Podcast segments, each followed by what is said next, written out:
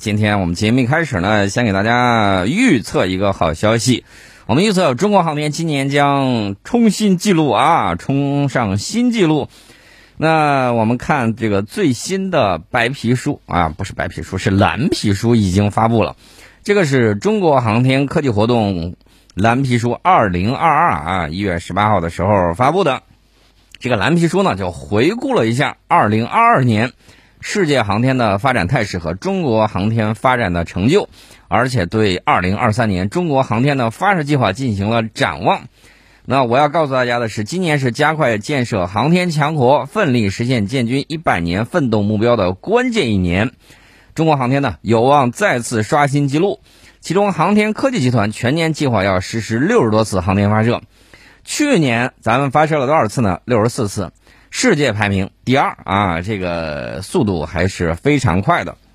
那么，二零二二年呢，全球一共实施了一百八十六次发射任务，发射航天器呢是二两千五百零五个，这也是全球刷新的历史记录。这个发射航天器的总质量达到了一千零四十一点一六吨，是本世纪以来的最高值。其中，美国实施八十七次发射。发射航天器总质量七百三十四点四五吨，超过其他各国质量总和啊，依然是这个航天界的扛把子。我们呢实施了六十四次发射，发射航天器总质量一百九十七点二一吨，各项数据呢也刷新了咱们自身的这个历史最高纪录，居世界第二。俄罗斯、欧洲、印度和日本分列世界第三到第六位。那在这个里面呢，我们也能够看得出来两个问题。第一个问题就是。美国在航天领域依然有它的这个独特的这种优势啊，在这个无论是存量上还是增量上，那效果都是杠杠的啊，这一点你必须得佩服。哎，另外呢，大家也要注意啊，就是美国航天啊，它可能投入的这个钱啊，早些年财大气粗，一年投入的钱就朝着我们好几十年在航天领域投的钱。我们过去的时候，因为这个一穷二白。然后在这个基础上发展起来是相当的不容易。那今后呢，大家注意一定要转变思路，在这个上面呢，一定是要加大投入。过去的时候勒紧裤腰带，你可以把原子弹两弹一星啊给弄出来。今后的时候，这个就要在相应的领域钱投到哪儿哪儿好啊，一定得多投钱，这是很关键的一点，投资来拉动。另外一方面呢，大家也要注意一下。你说这个刷新了历史记录啊！我指的是全球去年刷新了历史记录，发射航天器总质量是一千零四十一点一六吨。我想问一下，二零五零年马上就要快到了，埃隆·马斯克画的那个大饼，说二零五零年能把一百万人生存所需要的城市在火星上建立起来，咱就不多说，你就甭说送多少万人、一百万人的，咱取个零头啊，把后头零都去掉。一万人，现在美国有把一万人发射到火星上的能力吗？不好意思，迄今为止，全球各国加起来还没有向火星上发射过一个人。呃，美国的这个远期目标呢，也是在二零三零年前后先送那么两三个人上去。咱们也有宏伟的计划，也在那个时间段差不太多，可能会比他早，可能会比他晚啊。根据咱们的这个航天需求啊，也要这个。有载人的火星探测去实现。那话说回来了，那埃隆·马斯克当年画那个大饼，大家现在再回味一下，是不是感觉人家在忽悠人方面确确实实有能力啊？信口开河，张嘴就来。这一点既是优点也是缺点。优点呢，就是人家能忽悠啊，这个资本就愿意给他投钱。呃，缺点呢，就是不如咱们脚踏实地。那反过来讲呢，咱们的这个缺点也是咱们的优点。为什么这么讲？脚踏实地，不善言辞，对吧？呃，这个时候呢，你也要学习一下人家的这种油腔滑调啊，这个是要说一下的。那我们接下来看，那今年我们要怎么做呢？今年我们还是得回顾去年，因为在载人航天工程，大家特别注意这一点啊。二零二二年，我们是连续完成了六次发射任务，中国空间站呢全面建成，实现了中国载人航天三步走发展战略目标。在月球与深空探测工程之中呢，探月任务科学研究取得了重大发现。前两天我还给大家讲了，说我们精确的测定了月球的这个年龄。除此之外呢，轨道器和月球车在继续开展探测活动，嫦娥五号样品科学研究呢也取得了重大突破，首次在月球上发现新的矿物嫦娥石。这个小兔兔二号月球车在月球上工作已经超过三年了，这个是超出大家很多人的这种想象。而且它在月球背面行驶的里程已经突破了一千米，首次在月球背面发现了厘米级的透明玻璃球。至于这个透明玻璃球是不是外星人留下的弹珠？开个玩笑啊！这个东西呢，我估计大概率可能是月球岩石啊岩浆活动可能留下的东西，也有可能是什么呢？就是月球受到了陨石的这种撞击啊。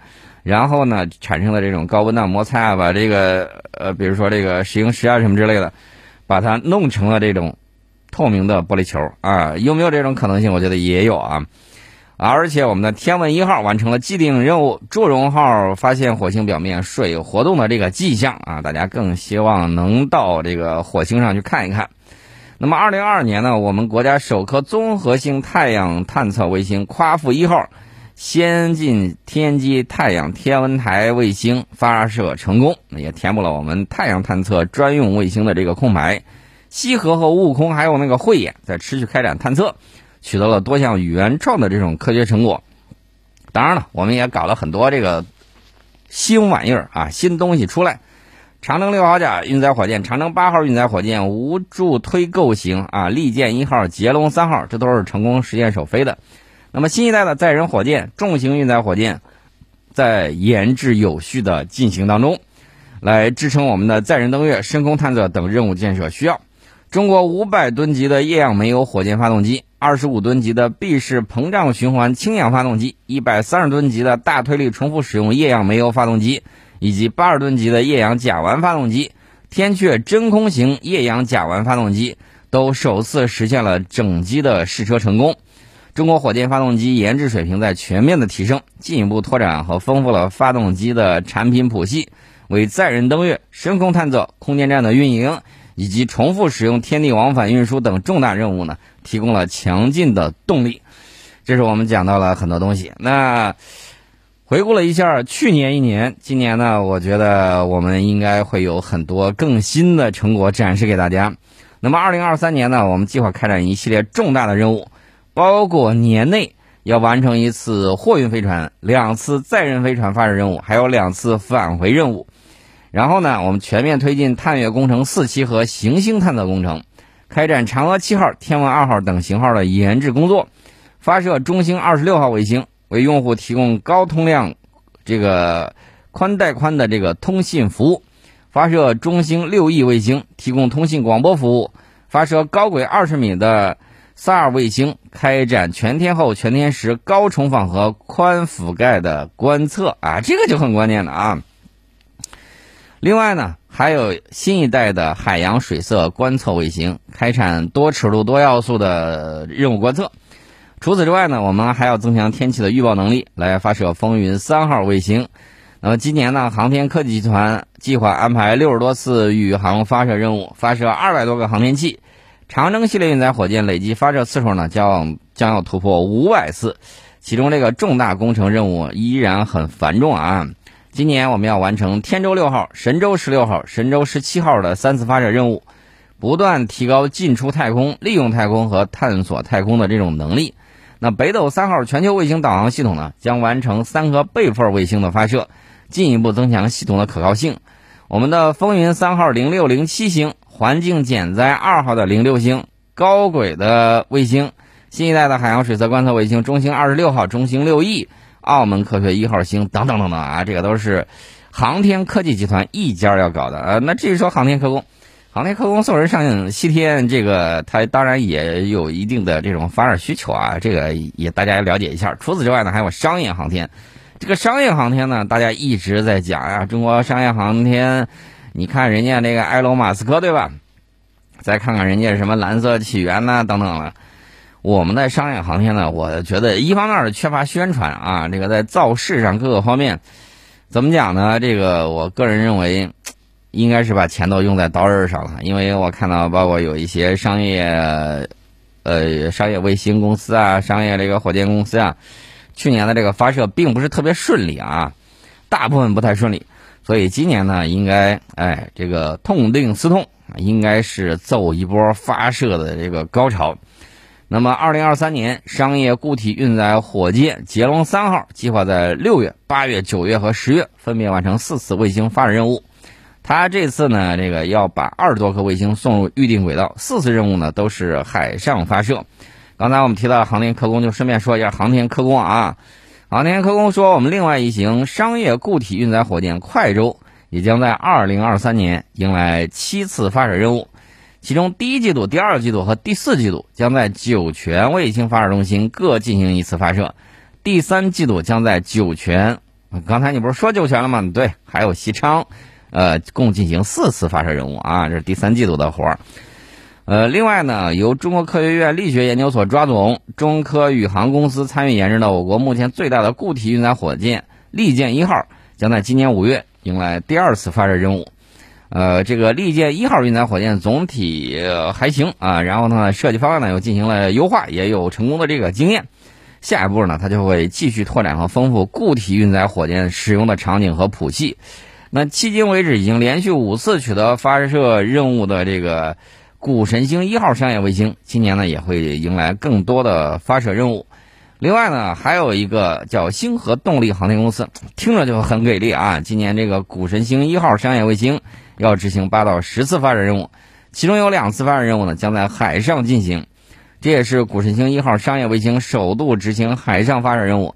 海上的优点，这个就不用多讲了吧？一个就是机动灵活，另外呢就是它真掉下来的时候没啥危险啊，掉海里头了，这个不会伤到花花草草啊，还是比较安全一些的。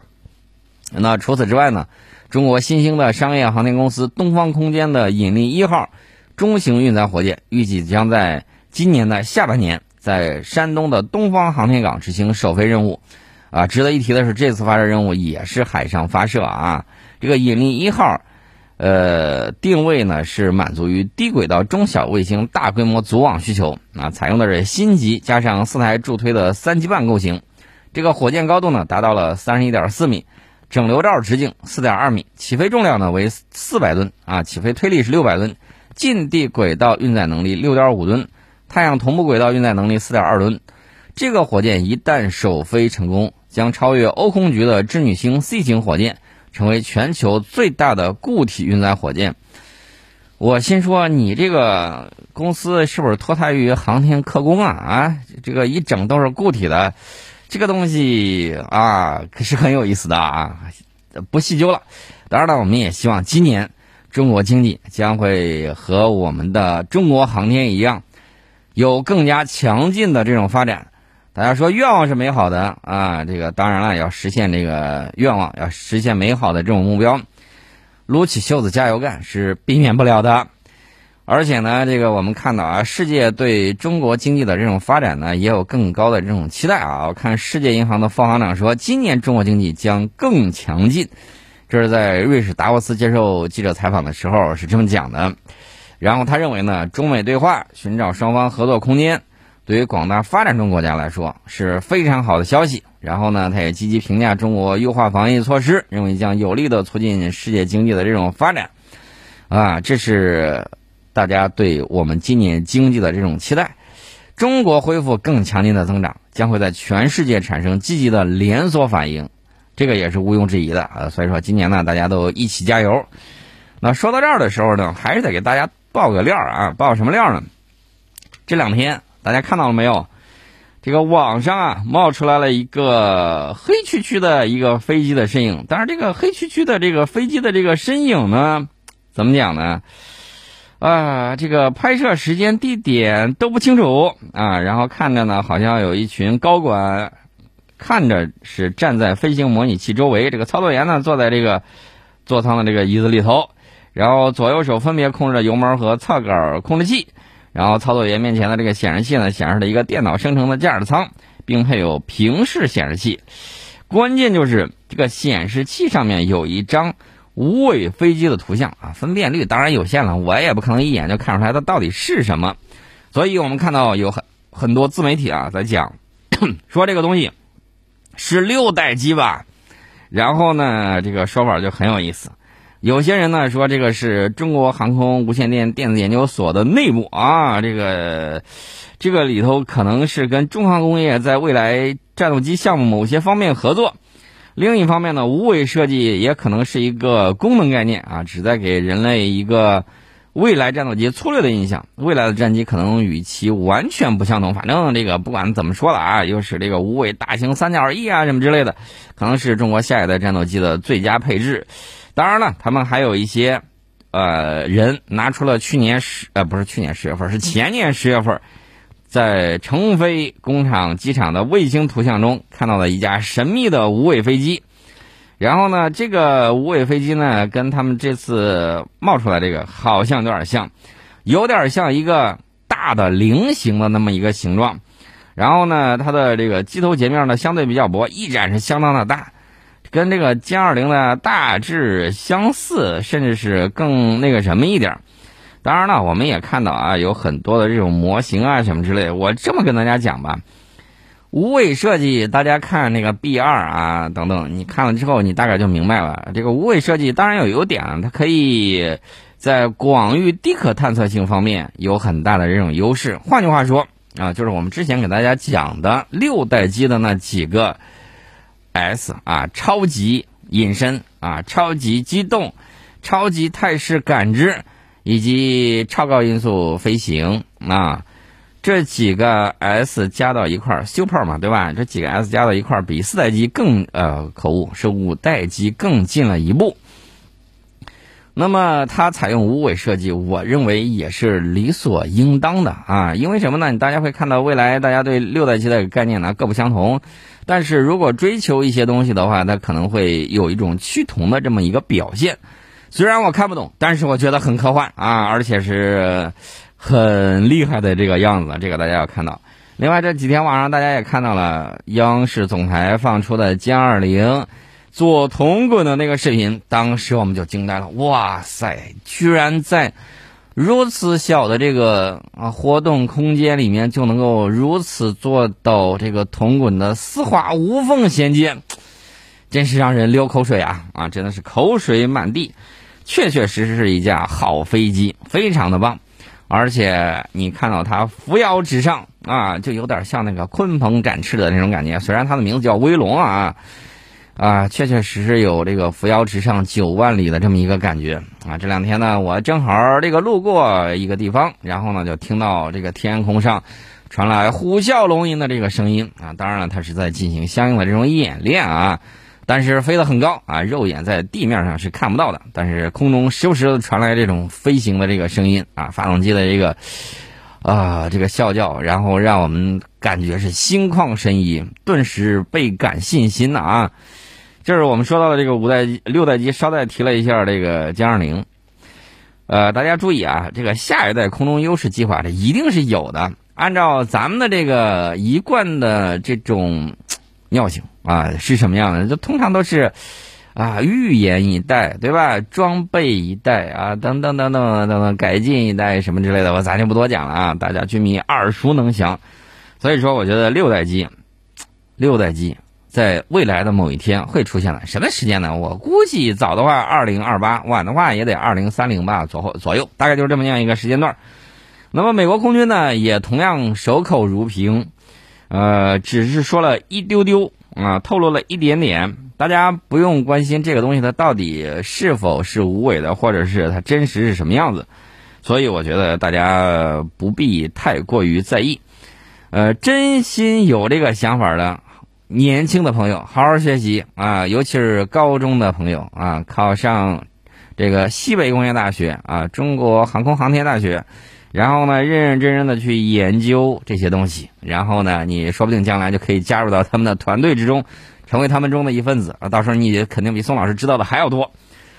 呃，这个将来啊，我估计可能就是未来，未来若干年首飞啊，大家一定会期待的。所以说，再等一等，我们的发电时间表呢，跟美国的这个差不太多啊。